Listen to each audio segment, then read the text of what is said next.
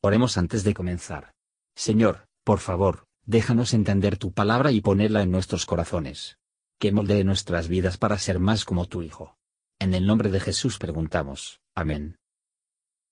Capítulo 13 Había ya Saúl reinado un año, y reinado que hubo dos años sobre Israel, escogióse luego tres mil de Israel, los dos mil estuvieron con Saúl en Micmas, y en el monte de Betel, y los mil estuvieron con Jonatán en Gabaa de Benjamín, y envió a todo el otro pueblo cada uno a sus tiendas. Y Jonatán hirió la guarnición de los filisteos que había en el collado, y oyéronlo los filisteos. E hizo Saúl tocar trompetas por toda la tierra, diciendo, Oigan los hebreos. Y todo Israel oyó que se decía, Saúl ha herido la guarnición de los filisteos, y también que Israel olía mal a los filisteos. Y juntóse el pueblo en pos de Saúl en Gilgal. Entonces los filisteos se juntaron para pelear con Israel, treinta mil carros y seis mil caballos, y pueblo como la arena que está a la orilla de la mar en multitud. Y subieron y asentaron campo en Micmas, al oriente de Bet-Aben. Mas los hombres de Israel, viéndose puestos en estrecho, porque el pueblo estaba en aprieto, Escondióse el pueblo en cuevas, en fosos, en peñascos, en rocas y en cisternas. Y algunos de los hebreos pasaron el Jordán a la tierra de Gad y de Galaad. Y Saúl se estaba aún en Gilgal, y todo el pueblo iba tras él temblando. Y él esperó siete días conforme al plazo que Samuel había dicho, pero Samuel no venía a Gilgal, y el pueblo se le desertaba. Entonces dijo Saúl, Traedme holocausto y sacrificios pacíficos y ofreció el holocausto.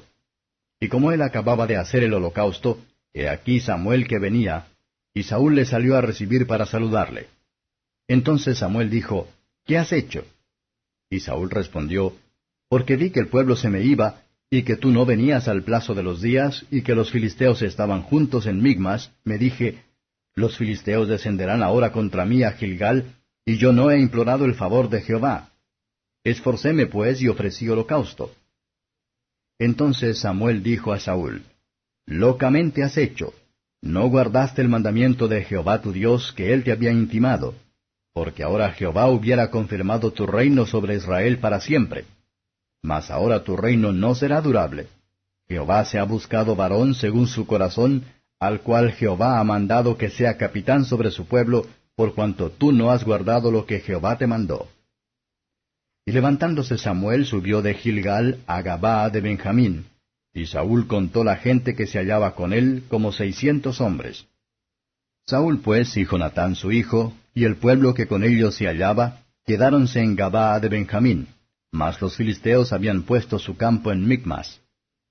Y salieron del campo de los filisteos en correría tres escuadrones. El un escuadrón tiró por el camino de Ofra hacia la tierra de Sual, el otro escuadrón marchó hacia Betorón, y el tercer escuadrón marchó hacia la región que mira al valle de Seboim hacia el desierto. Y en toda la tierra de Israel no se hallaba herrero, porque los filisteos habían dicho, para que los hebreos no hagan espada o lanza. Y todos los de Israel descendían a los filisteos, cada cual a amolar su reja, su asadón, su hacha o su sacho, y cuando se hacían bocas en las rejas, o en los asadones, o en las horquillas, o en las hachas, hasta para una hijada que se hubiera de componer. Así aconteció que el día de la batalla no se halló espada ni lanza en mano de alguno de todo el pueblo que estaba con Saúl y con Jonatán, excepto Saúl y Jonatán su hijo que las tenían. Y la guarnición de los filisteos salió al paso de Migmas. Comentario de Matthew Henry I Samuel capítulo 13, versos 1 a 7. Saúl reinó un año, y nada en particular que sucedió, pero en su segundo año de los eventos registrados en este capítulo se llevó a cabo. Por encima de un año se dio el tiempo filisteo, para prepararse para la guerra, y para debilitar y desarmar a los israelitas. Cuando los hombres se levantan en la autosuficiencia, a menudo son conducidos a la locura. Las principales ventajas de los enemigos de la Iglesia se derivan de la mala conducta de sus supuestos amigos. Cuando Saúl al fin sonó una alarma, el pueblo, descontento con su gestión, o aterrorizados por el poder del enemigo, no vino a él, o él rápidamente abandonado. Versos 8 a 14. Saúl rompió el orden expresa dada por Samuel, BSK, versos 15 a 23. Vea cómo Paletic los filisteos eran cuando tenían el poder, No solo impidieron a los hijos de Israel de la fabricación de armas de guerra, pero los obligó a depender de sus enemigos, incluso para los aperos de labranza. Como impolítico Saúl, que no lo hicieron, en el principio de su reinado, se dedicó a corregir esto. Falta de sentido verdadero siempre acompaña a la falta de gracia. Los pecados que nos parecen muy poco, tienen consecuencias peligrosas. Miserable es una nación indefensa culpable, mucho más los que están desprovistos de toda la armadura de Dios. Gracias por escuchar y si te gustó esto, suscríbete y considera darle me gusta a mi página de Facebook y únete a mi grupo Jesús Answers Prayer.